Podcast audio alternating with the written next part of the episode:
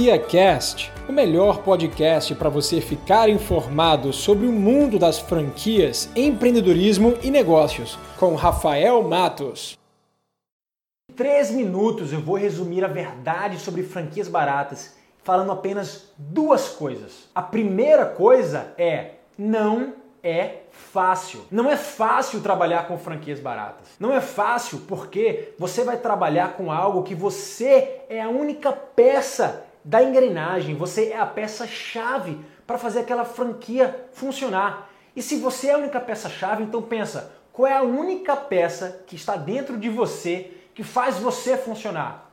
É a sua cabeça, é o seu cérebro. Então eu vou te dizer por experiência própria, por ter vendido mais de 200 franquias em um ano no Brasil. A única forma de você dar certo trabalhando numa franquia barata é você ter dedicação dedicação. Sem dedicação, sem comprometimento, sem foco, sem a concentração de fazer aquilo funcionar, confia em mim, não vai dar certo. Mas isso quer dizer que é difícil? Não! Também não é difícil. Exatamente essa é a segunda coisa que eu quero falar para você. Não é difícil. Não é fácil, mas também não é difícil. Você consegue criar um hábito, uma rotina de trabalho, de tarefas, onde você consegue aplicar a operação dessa sua franquia, seja ela vendas porta em porta, seja ela um call center, seja ela um operacional do dia a dia, você consegue tocar caso você tenha criado um hábito de sucesso. E confie em mim, essa é a única forma que você vai fazer com que a sua franquia barata seja uma franquia de sucesso. É você botando na sua cabeça,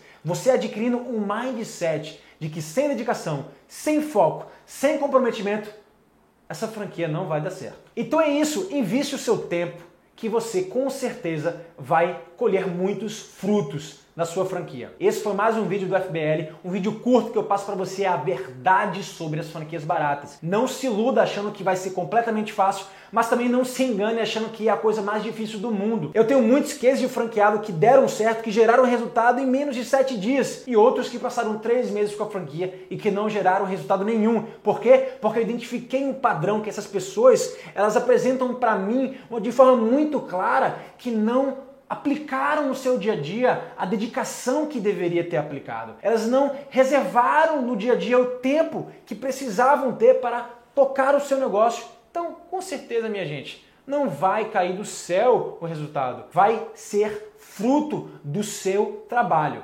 Você acabou de ouvir o Franquia Cast com Rafael Matos, o podcast que deixa você informado sobre o mundo das franquias, empreendedorismo e negócios.